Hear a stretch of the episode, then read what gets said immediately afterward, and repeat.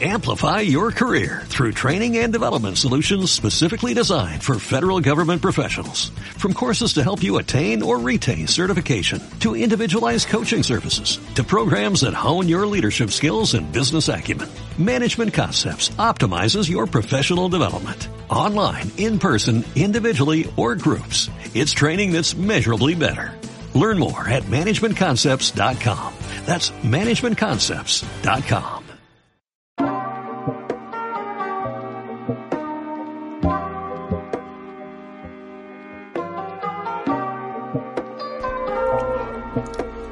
Hola, ¿qué tal? Este es un podcast especial en, en la que vamos a hablar acerca de una cristiandad sincera, de cómo debemos de presentarnos delante de nuestro Señor, eh, aún cuando lleguemos a la iglesia, aún cuando llegamos a la iglesia, aunque somos miembros, aunque tal vez dirigimos algún ministerio o algo por el estilo, eso no quiere decir de que estamos tomando el camino, eh, el camino correcto. Entonces, en este podcast hablaremos de quitándonos las caretas.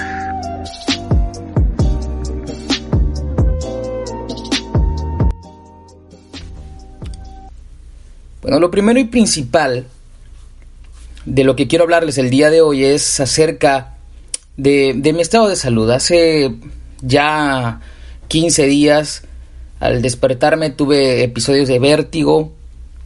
Em, y bueno, se imaginarán cómo, cómo es eso de sentir que caes en un abismo y cuando cierras los ojos aún más, sentirte como que no estás cuerdo, como que estás perdiendo la razón, sentir eh, escalofríos en, los nervios, etcétera, muchas cosas.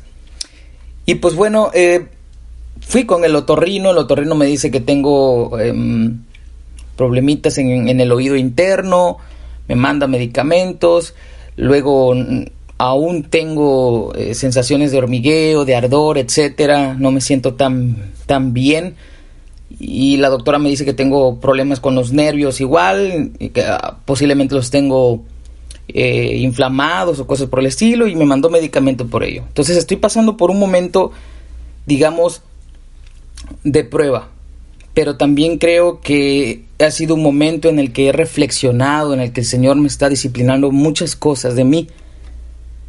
Y la verdad es que con, con mucha con mucha fe estoy haciendo esto y con un esfuerzo igual. Eh, porque agradezco a Dios lo que me está pasando, porque muchos pueden decir, ¿cómo puedes agradecer a Dios eh, por una calamidad que te está pasando. Pero yo doy gracias a Dios porque he podido reflexionar muchas cosas. He podido escuchar prédicas, eh, he podido orar aún más y etcétera. He podido acercarme más al Señor. Eh, he visto también la mano de mis hermanos ayudándome, tanto espiritualmente como económicamente, y agradezco a Dios por ello, porque como un hermano que se llama Fernando Camargo me dijo, somos hermanos no solamente de palabras, sino que nos une una sangre en común como hermanos y es la sangre de Cristo. Y doy gracias a Dios por todos ellos, por todos, eh, y agradezco a Dios por sus vidas. En principio me desesperaba, me desesperaba y sentía una angustia muy grande porque dije, ¿qué va a pasar de mí? Créanme que el COVID ya no me interesaba, no me importaba absolutamente nada, sino mi situación era la que me angustiaba en sobremanera, lloraba amargamente y decía, Señor, ah, es que acaso estoy quedando loco, o sea, sé que tengo problemas físicos, pero mi mente ya no se siente bien. Pero en medio de todo eso, dije, esto, esto es para fortalecer mi fe. Así que estuve doblando rodillas y orando y alabando al Señor. Y la verdad es que nunca lo había hecho tan sinceramente, no en mucho tiempo. Y fue muy bonito. A veces sentía que Dios no me escuchaba, porque la carnalidad y, los pensamientos te llegan y te dicen, Dios no te escucha. A veces en mi mente cruzaba una idea de que a lo mejor lo que Dios no existe o algo así. Ustedes saben que cuando uno está pasando por dificultades, por, por pruebas, el enemigo lo usa para bombardearnos de, muchos pensamientos eh, malos, malignos. Pero yo decía, ¿cómo puedo decir que Dios no existe si me ha demostrado muchas veces que existe? No puedo creer que mi mente sea fruto de, de una casualidad, como si esperáramos que, que un niño agarrara un lápiz y haga, no sé, una Mona Lisa, un niño de dos años. Por casualidad. No es así. Alguien me otorgó este pensamiento. Alguien me, otorgó esta mente. Y ese es Dios. No es una casualidad. Dios lo hizo para que yo le sirviera, Dios lo hizo para que yo lo alabara. Y después de todo esto, hermanos, un día me di cuenta, mientras escuchaba a Dante Gebel, em, que yo no, sinceramente, no, no soy fan de Dante Gebel, de sus mensajes, pero escuché algo que me dijo, algo que, que escuché una predicación, perdón, que, que, me llamó muchísimo la atención, muchísimo, muchísimo. Y, y él decía, debemos de presentarnos delante de Dios sin caretas. Ser sinceros. ¿Cuántas veces llegamos a la iglesia, hermanos, después de haber discutido con la familia, después de haber eh, peleado con X o Y, haber tenido algún disgusto, haber insultado a alguien, y llegamos a la iglesia y entrando a la iglesia donde ya todos nos ven, ponemos una cara de buenos, nos saludamos, nos abrazamos entre familia, entre amigos, hijos, compadres, eh, matrimonios, etcétera para que todos vean, llegamos perfectos al templo. ¿Va? Llegamos bien. Somos unos cristianos perfectos. Cuando en realidad, hermanos, debemos de llegar con una actitud de que tengo que entregar mis problemas a Dios. Tampoco estoy diciendo que lleguemos llorando y enojando y desquitándonos con todos. No. Lleguemos con un corazón sincero. Lleguemos al templo de una manera que digamos, hoy voy a entregar mis problemas al Señor. Hoy tengo muchas cosas que corregir y solamente Dios me puede ayudar. Porque el aparentar que todo está bien, llegamos y todo, alabamos, pero nunca entregamos a Dios nuestros problemas, nunca entregamos a Dios nuestras dificultades, nunca acabamos de pedir perdón a Dios por lo que hicimos en casa antes de llegar al culto. Es muy irónico que, que, hay gente que dice yo no llego al templo porque hay gente buena, hay gente que es consagrada. Yo no soy así. Me siento excluido. Cuando muchas veces nuestro mensaje es, ven, ven, si nosotros también tenemos muchos errores como tú. Nosotros no somos gente perfecta. Venimos de un mundo como el tuyo. Venimos de fallar a Dios. Y fallamos a Dios a diario. Solamente que hay algo que nos está transformando día con día y ese es Cristo Jesús. Acércate. ¿Por qué nos ven distanciados? Hay grupos de autoayuda, hay grupos como alcohólicos anónimos, como drogadictos anónimos, en el que el pobre y el rico llegan y dicen, soy fulano de tal. Y todos dicen, hola fulano de tal. Ahí nadie dice, yo antes era un drogadicto, vengo aquí pues porque, pues quiero pasarla bien, quiero pasarla bien. No, no, no, todo el mundo dice, hola, soy un alcohólico, hola, soy un drogadicto, hola, soy adicto a tal cosa. Y todos dicen, hola, nosotros también. Y cuando alguien recae, se acercan todos y le abrazan y le dicen, ánimo, tú puedes, puedes volver a levantarte. Todos somos parejos ahí. Nadie es más bueno que el otro. Nadie dice, antes yo era un pecador y etcétera. No, ahí todo el mundo dice, yo soy un pecador y mi pecado es el alcohol, mi pecado es la droga. Solo que llevo tanto tiempo luchando contra ella. Y sigo ganando la batalla. Nosotros, todos nosotros, estamos enfermos de pecado. Todos nosotros estamos enfermos de pecado.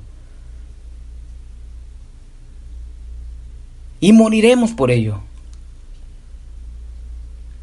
La paga del pecado, dice la Escritura, es la muerte. Moriremos por ello. Pero sin embargo, en Cristo, cuando muramos, viviremos. Viviremos, tendremos vida eterna. No habrá más sufrimiento, no habrá más preocupación. Habrá una, felicidad sincera. Habrá un estado de gozo permanente.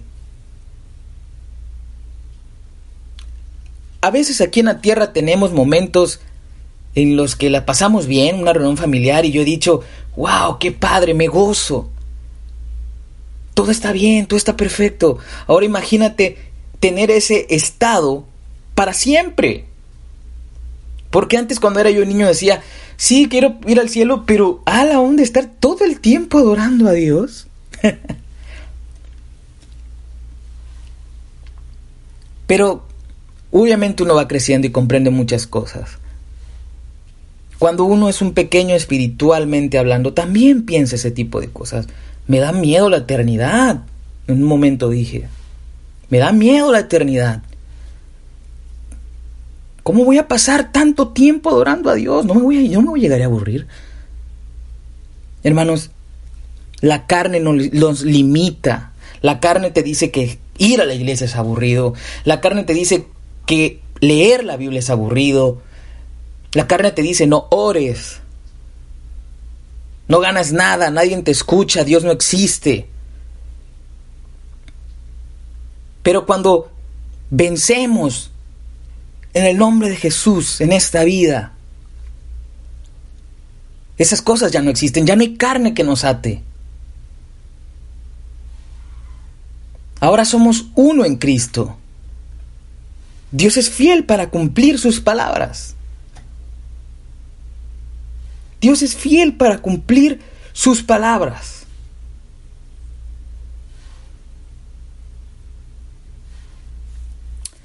Hermanos y amigos o amigas que nos están, que me están escuchando en este momento, em, me llena de, gozo compartir esta palabra contigo, porque espero motivarte a que cuando va, regresemos a, nuestra iglesia, regresemos con un espíritu humilde y digamos, el Señor me trae aquí para compartir su gracia. Me muestro sin caretas. Yo no soy un cristiano perfecto. Yo no soy más santo que nadie. Cada quien tiene sus problemas, cada quien tiene sus pecados. Todos venimos aquí a alabar a Dios, y todos salimos del templo para predicar las buenas nuevas.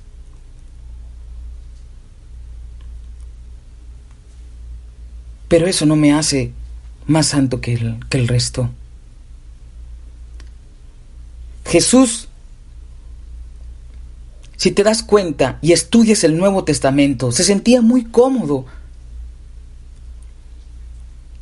con aquellos que la gente rechazaba a lo que los fariseos, los que vivían en el templo, los que llegaban y decían, yo cumplo todas las, las leyes, yo adoro al Señor con todo mi corazón, de una manera tan altiva lo decían, que todo el mundo viera, ay, qué hombre, qué hombre de Dios. Les gustaba eso. Les gustaba que les dijeran esas cosas. Esos hombres Veían a los recaudadores de impuestos, a las prostitutas, ¿no? A los pobres, a los ciegos, les los veían como inferiores. Algún pecado están pagando. Aquel ciego al que Jesús sanó, que iba pasando y decía, Señor, hijo de David, ten piedad de mí. Y después que fue sanado, lo, llevaron ante los fariseos, a los principales de la iglesia, del templo, y les dijeron, este hombre está ciego porque algún pecado hicieron sus padres. Y este hombre dice, pues yo no sé, pero antes era ciego y ahora veo. Con ese tipo de gente Jesús no estaba. Jesús estaba con estos rechazados, comía con ellos. Claro está, no participaba de las cosas que ellos hacían, al contrario, les decía, yo te extiendo la mano, pero no peques más. Arrepiéntete. El reino de Dios se ha acercado el día de hoy a ti. Se ha acercado el reino de Dios a ti. Y aquí está el Evangelio. Y Jesús se sentía cómodo porque esta gente no iba aparentando. Yo de vez en cuando llego al templo. Yo de vez en cuando eh, eh, escucho una, un, un sermón. No, esta gente venía y le decía, Señor, estoy enfermo de esto. Señor, yo soy un recaudador de impuestos. Señor, yo soy así y así y así. Yo no sé los demás. Yo soy un enfermo. Soy un necesitado de ti. Ahí no no había alguien que dijera, es que yo soy un rico y tal. No, no, no, no, no. Ahí decían, yo necesito de ti. Porque sé que estoy mal. Porque tengo cosas en mi vida que son malas, que la gente no ve bien, que la moral de la gente no ve bien, que la moral de la sociedad no ve bien.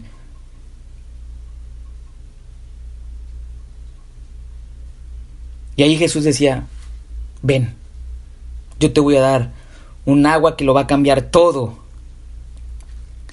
Hermanos, para, para concluir esta reflexión, Judas, Judas, como, como, me, como hizo ver Dante Hegel en aquella predicación, Judas sí pudo haberse salvado, porque de hecho se arrepintió de lo que hizo, se acercó y dijo, no, no, yo he entregado eh, sangre inocente y eh, tiró las monedas delante de estos hombres.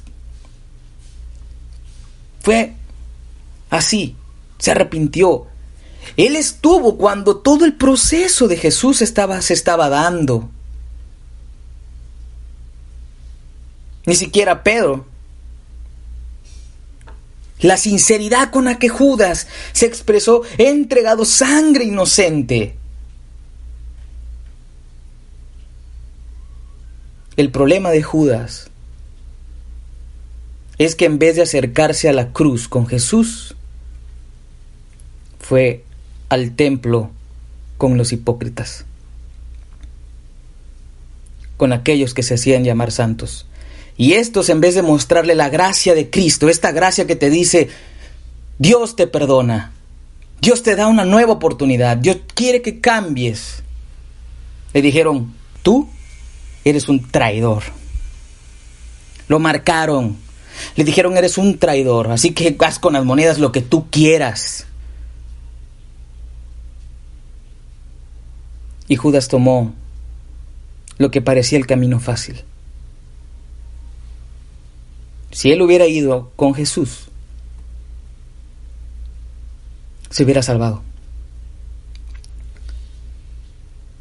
Con esto no quiero decir que es mala la iglesia, no. La iglesia es la esposa de Cristo. La iglesia somos tú y yo.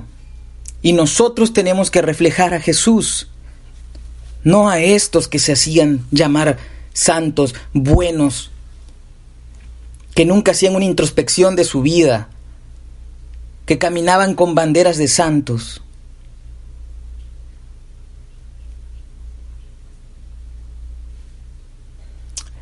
Y esto es así.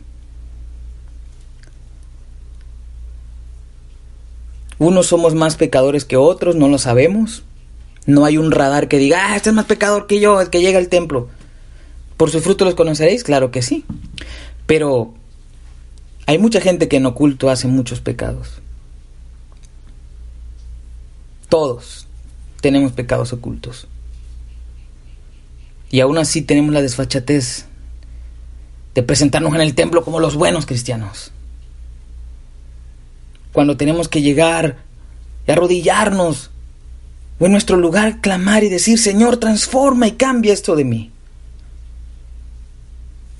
Esto es lo que yo estoy haciendo ahora. Y no para que digan, ah, miren este hombre bueno, no.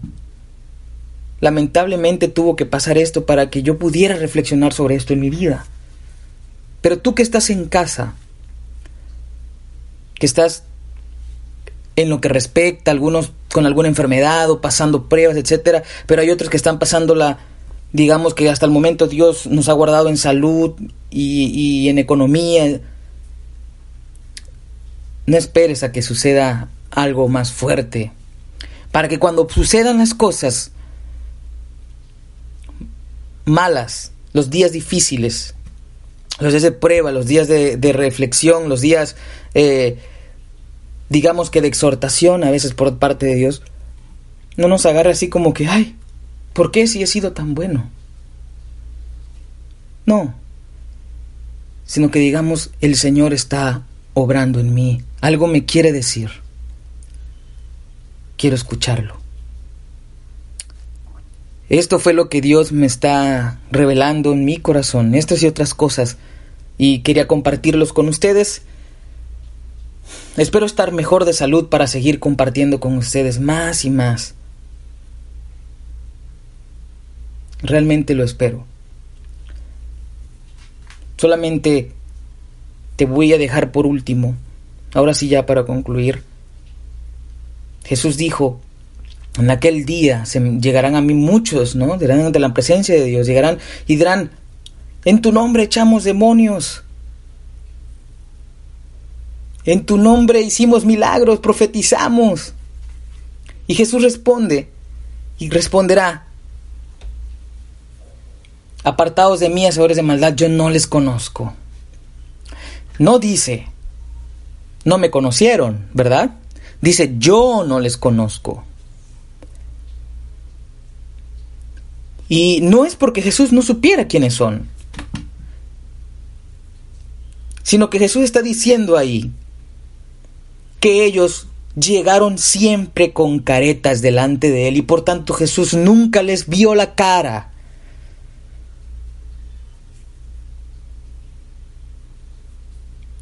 Tú estás necesitado del Señor, yo estoy necesitado del Señor, día con día estamos necesitados del Señor.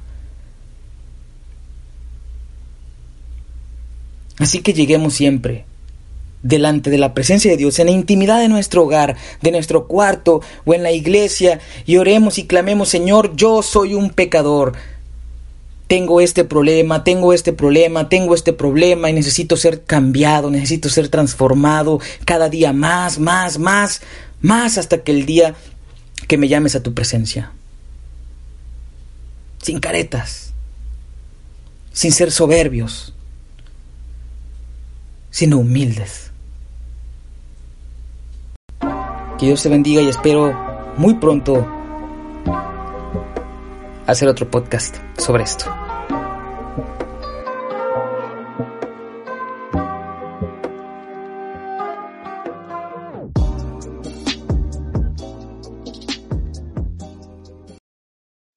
Amplify your career through training and development solutions specifically designed for federal government professionals. From courses to help you attain or retain certification, to individualized coaching services, to programs that hone your leadership skills and business acumen, Management Concepts optimizes your professional development. Online, in person, individually, or groups, it's training that's measurably better.